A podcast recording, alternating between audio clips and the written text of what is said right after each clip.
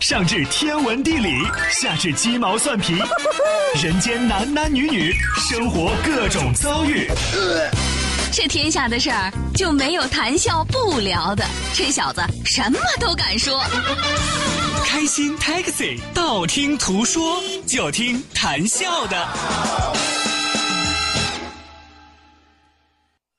困了吧？嗯。累了吧？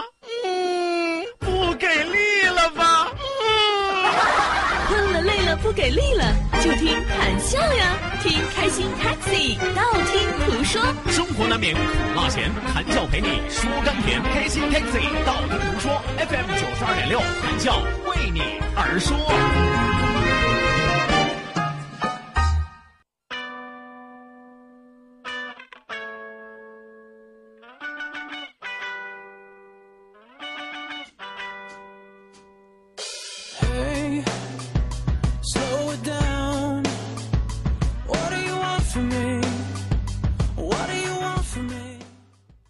专家指出，女人只要经常花钱，她的烦恼就会减掉百分之八十，情商和智商都会不同程度的提高。我觉得这个专家很靠谱，但是有一个问题，钱从哪儿来？专家没说。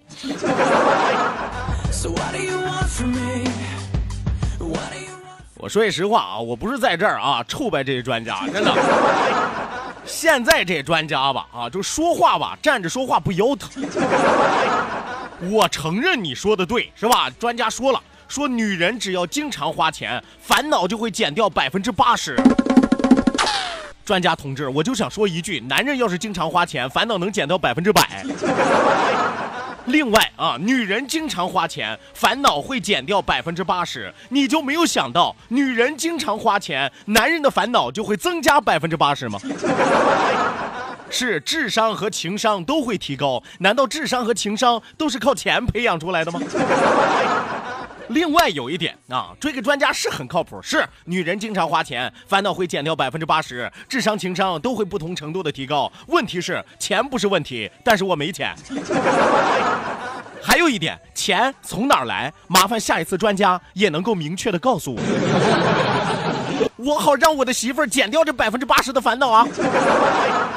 可是你不能留给我百分之八十的烦恼，让我媳妇儿单纯的快乐呀。向所有的专家致敬。哎，我突然想到了前段时间我给大家唱的那歌了，是吧？妹妹要是来看我呀，千万别看新闻联播，新闻上的专家多，一天到晚净胡说。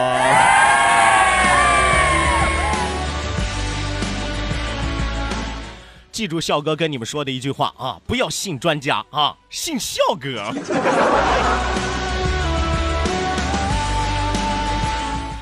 来吧，收音机前的听众朋友，欢迎您准时走进活力调频九二点六，这一时段是正在为您直播的娱乐脱口秀《开心 Taxi》，道听途说，我是你们的老朋友笑哥。啊，记住啊，我是笑哥啊，我不是肖哥，是吧？肖哥都是哪一行的，是吧？笑哥是个正经人啊！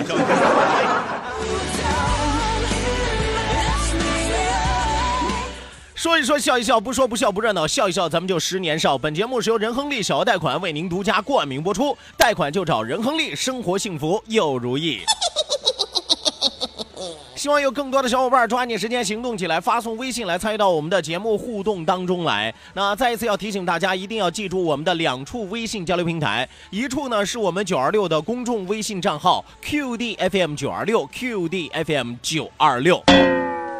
另外一处是谈笑个人的公众微信账号，谈笑两个字一定要写成拼音的格式，特安谈是要笑，后面加上四个阿拉伯数字一九八四，最后还有两个英文字母，一个 Z 一个勾，Z 勾就是正经的首字母。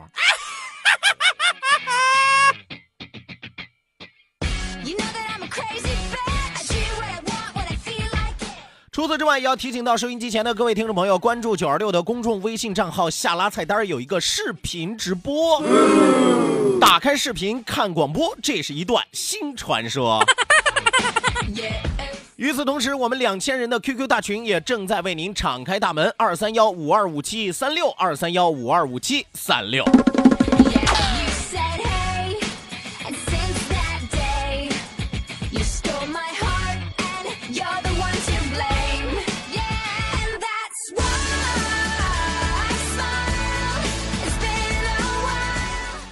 好的，那节目一开始，首先来为大家送出一条好消息，这是我们最近要出游的一条好消息啊！要去到什么地方？又是九二六的哪位主持人给大家带队呢？这次宇飞带您一起飞啊！宇飞带您一起飞啊！这等于双飞啊，是吧？九二六百次飞行计划第五飞，我们马上要开飞了。向快乐出发的主持人宇飞再次带领大家启程。五月十七号，我们将会前往的是新加坡和印度尼西亚。那我们将会去一起探秘原始森林，逛一逛最美的花园城市新加坡。当然了，还能够在冰丹岛晒一晒太阳、发发呆。与此同时，会赠送所有报名去到的小伙伴儿一次海底浮潜看热带鱼的机会。哎，大家都非常非常羡慕那些潜水的啊！当然了，太深的都需要特别的专业啊，咱就半深不浅了，是吧？啊，那比扎猛子要深一点，是吧？啊，比专业的要浅一点啊，因为浮潜嘛，是不是？你太太深了之后有一定的危险性啊。但是就这半深不浅的，依然可以让你看到海底世界的五彩斑斓。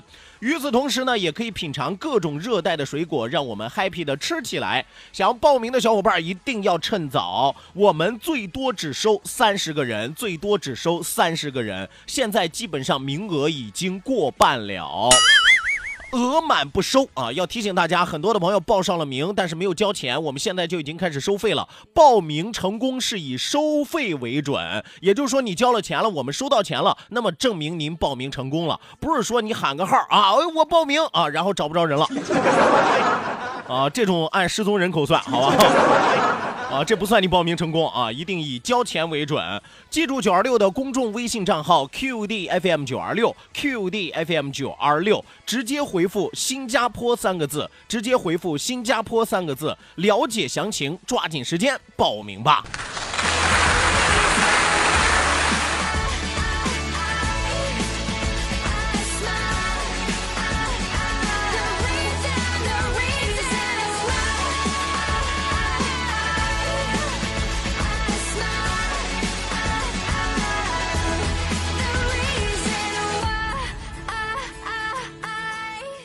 呃，很多的朋友可能听完了我们最近这几期给大家推荐的一些旅行线路，会发现一个共同点啊，什么样的共同点呢？就是谭笑在介绍的过程当中，有意的无意就会告诉我们啊，去到这些地方会吃到什么样的美食，说的好像我们就是为了吃才出去的一样啊，说的好像你们不是为了吃才出去的一样，是吧？我们说民以食为天，不管去到什么地方，吃饭肯定是第一位的啊。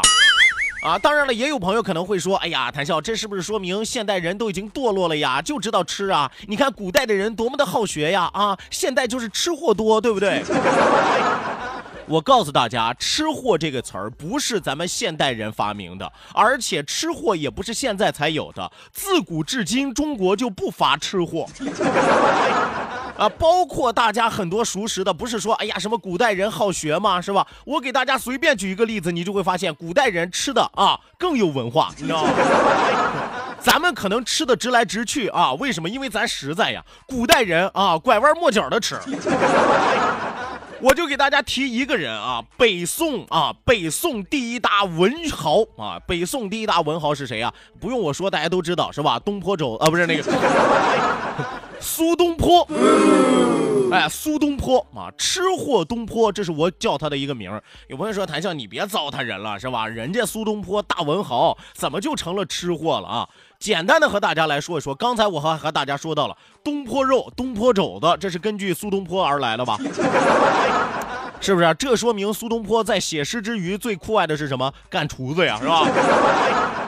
而且你会发现啊，而且你会发现苏东坡写过的很多的诗啊，都和吃有直接的关系。呃，大家听过他那首《惠春》呃《惠崇春江晚景》啊？怎么写的？竹外桃花三两枝，春江水暖鸭先知，是不是啊？呃，正是河豚欲上时，这是最后一句。啊，有朋友说你还加了一句啊，加了一句，想不起来。应该是尾蒿满地芦芽短，是吧？这首诗大家都听过吧？是吧？这首诗说明了什么呢？啊，很多的朋友可能说，哎呀，写的这个意境真美呀，春天到了，万物复苏了呀。我告诉大家，不是的，这里边是有食谱的，哎，这里边是有食谱的。比如说“竹外桃花三两枝”，说明什么？春天到了。春江水暖鸭先知，什么意思？鸭子可以吃了。哎，哀嚎满地芦芽短啊，野菜可以挖了。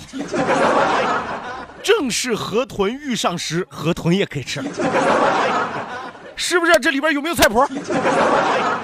对不对？原来苏东坡还写过一首最直观的，叫做什么呢？叫做《猪肉赋》啊，《猪肉赋》，你听的没有错，就菜市场卖那猪肉。说黄州好猪肉。价贱如泥土，贵者不肯吃，贫者不解煮。早晨起来打两碗，引得自家君莫管。这首诗写的是什么？苏东坡来到了这个黄州啊，来到黄州一看，我的天爷，黄州这地方的猪肉是真便宜呀！便宜到什么程度呢？有钱人都不爱吃猪肉了啊，这个没有钱的人都不愿意煮它，嫌费事儿。早晨每天早晨起来，苏东坡能吃两大碗，谁也拦不住，是吧？早晨起来打两碗，引得自家君莫管，我爱怎么吃你管不着，是不是？你这苏东坡写的最直接的《猪肉赋》，你们可以上网查一查。哎呀，黄州的猪肉这么便宜吗？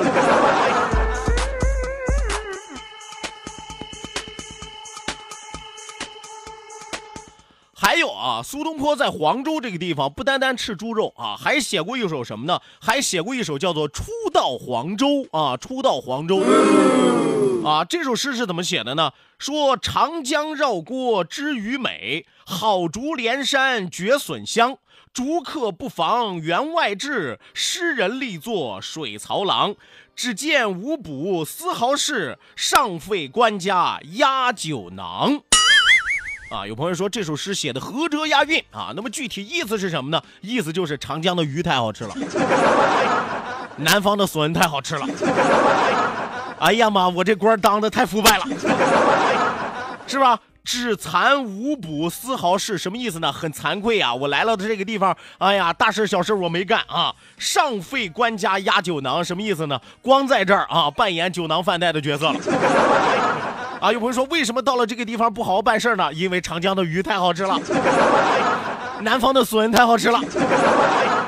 所以说，你发现了吧？中国古代的吃货啊，苏东坡绝对 number one。但是人家苏东坡的吃还和咱们的吃有最大的区别，大家也感受到了吧？一定要做一个有文化的吃货，否则容易被别人说成是白痴。让生活更精彩。FM 九二点六，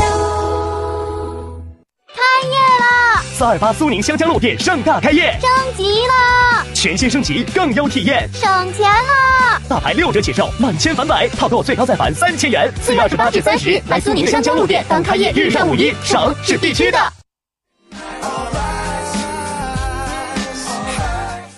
好的呢，收音机前的听众朋友，马上为您开启我们今天第一时段的《道听途说》，打开历史的书，点亮信念的灯。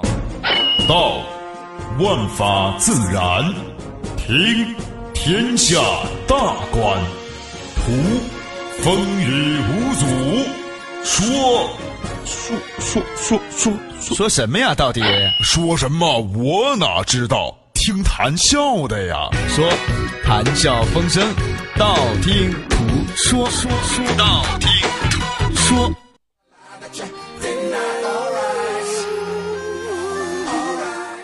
好的呢，收音机前的听众朋友，打开历史的书，点亮信念的灯。今天的节目当中，谭笑将继续为您盘点的是中国古代那些神奇的名枪。好枪配英雄，不用我多说了啊，因为已经给大家讲过好多期了。但是好枪配上英雄，再配上英雄专门为好枪练就的一套枪法，那绝对就英雄无敌了。今天要和大家说的这杆枪啊，有点神奇。神奇之处在哪儿呢？这杆枪据传说啊，很可能是属于前者的，也可能是属于后者的。啊，为什么这么说呢？因为这两个英雄好汉都根据这杆枪发明了自己的一套枪法。这道枪是什么枪？那么这两位英雄又是谁呢？咱们来认识认识勾连枪。钩镰枪，我先简单的和大家说一说钩镰枪长什么样啊？钩镰枪呢，前端长得像矛，侧边呢有一个弯钩啊，大家很容易想象啊，就是中间有个矛，旁边加把镰刀，是吧？啊，旁边有个侧弯钩嘛。最早的传说呀，说是抗金名将岳飞所创的这杆枪，而且岳家军凭借此枪是大破金兀术的连环拐子马，是吧？这是第一种传说。另外传说呢，梁山坡第十八条好汉金枪手徐宁也有一套祖传的勾连枪法，这一集大家肯定都看过。说这个连环铁马大破水泊梁山啊，抓了很多的这个水泊梁山的英雄好汉、地痞流氓，是吧？有人说谭笑你胡说八道吧？英雄好汉怎么和地痞流氓在一块了，是吧？你会发现啊，水泊梁山上真的是有英雄好汉啊，也有地痞流氓啊。事实证明，地痞流氓居多，是吧？那落草为寇嘛，是吧？他毕竟有个寇字在那儿嘛，是吧？但金枪手徐宁就是凭借着勾连枪法，帮助水泊梁山大破了连环马，收降了呼延灼，立下了赫赫战功。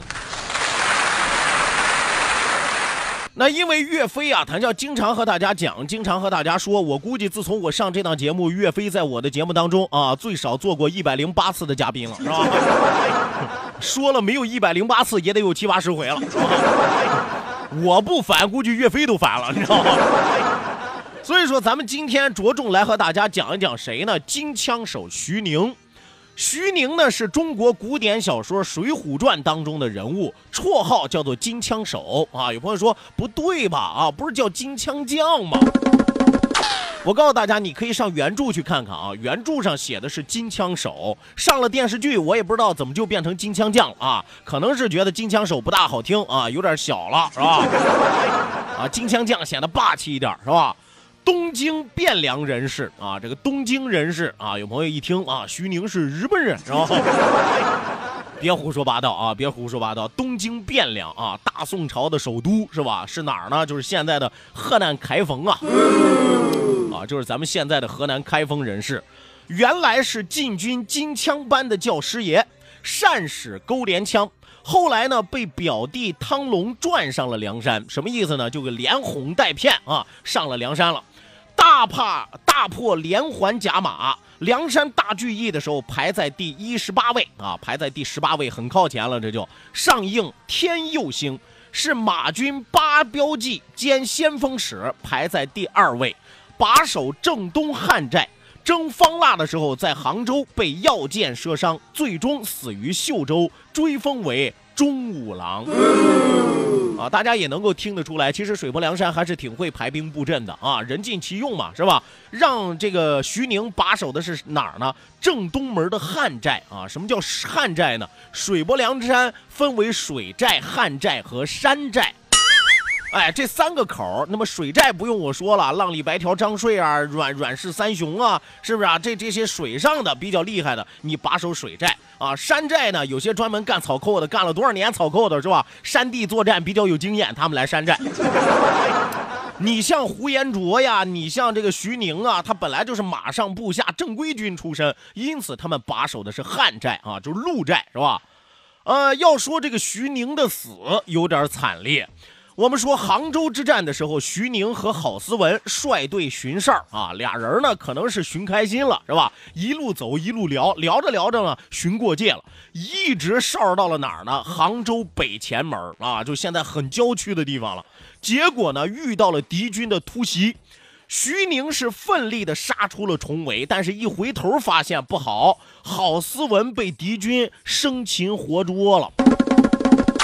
我们说这一点能看得出来，徐宁也是个忠义的汉子啊。徐宁一看，呵，和我一起来的郝思文被抓了，那我不能只身回去啊，是吧？所以说调回码头啊，就要去救他。结果这一回身的时候啊，一不留神被刘志啊，就是被这个射出来的飞箭，而且上面抹了药了，是毒箭啊，射中了哪儿呢？射中了项部啊。这个项部是在哪儿呢？就是后脖梗这个地方。也就是说，徐宁啊，刚发现郝思文被活捉了，要回头还没回头，要去救他还没来得及的时候，嗖啪一箭射在后脖梗上啊！所以说，徐宁一看自己中了箭了，带箭飞马而走啊，骑着马飞着就跑了。幸亏被大刀关胜救回啊，但回来之后七窍流血啊、因为这箭一是射在后脖梗上，使劲儿大一点，梗散咽喉就给你穿透了，对吧？再加上箭上抹了毒啊，所以说七窍流血，当夜是昏迷了数次。但你说敢寸不寸，我估计老天爷也想收他了。为什么呢？当时水泊梁山有神医安道全，咱们大家都知道啊，安道全那是真是被掳上去了，是吧？仨人生扛把安道全扛上去了，是吧？那么安道全呢被留任京师了啊！皇上说你医术这么厉害啊，你干脆留在这个呃皇宫里边吧啊，就留任京师了。军中并无良医，宋江只能将徐宁送往了秀州养病。结果半个月之后，金疮不全而死。什么意思呢？后脖梗子被箭射那个洞，一直就好不了，每天蹭蹭的往外冒冒血。哥们儿，咱自己琢磨琢磨，你说谁后脖梗子上来一个窟窿，天天往外冒血，这算体格好的能扛半个月？换我估计啊，俩钟头就过去了。所以说，半个月之后，金疮不全而死。徐宁是梁山战死的第一位正将啊！大家记住了啊！水泊梁山死的第一位正将是谁呢？可能死了有很多小兵啊，还有偏将、副将啊。第一位正将是徐宁，所以说追封他为忠武郎。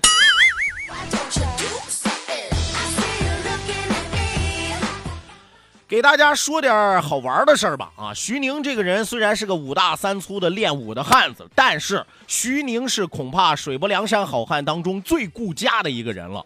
不仅仅表现在他上山之后心急火燎的要求宋江把他的老婆孩子接上山来啊，当然宋老大做事儿也挺干净利落，是吧？不仅把徐娘子的母子接来了，甚至把家中的两名使唤的丫头也顺便的给呃调过来了，是吧？梁山好汉当中，大男子主义盛行啊！以前上山的好汉当中，唯一尊重妻子的是谁？林冲啊！当然了，王英这种色狼不算啊。王英尊重媳妇儿，纯粹是因为好色啊啊！当然，他也打不过那媳妇儿，是吧？他打不过他媳妇儿啊，所以说王英除外啊。而徐宁绝对算是尊重媳妇儿、青出于蓝而胜于蓝的好男人。那么今天关于勾连枪，关于金枪手徐宁，为大家说到这儿，讲到这儿，稍事休息，我们去去就回。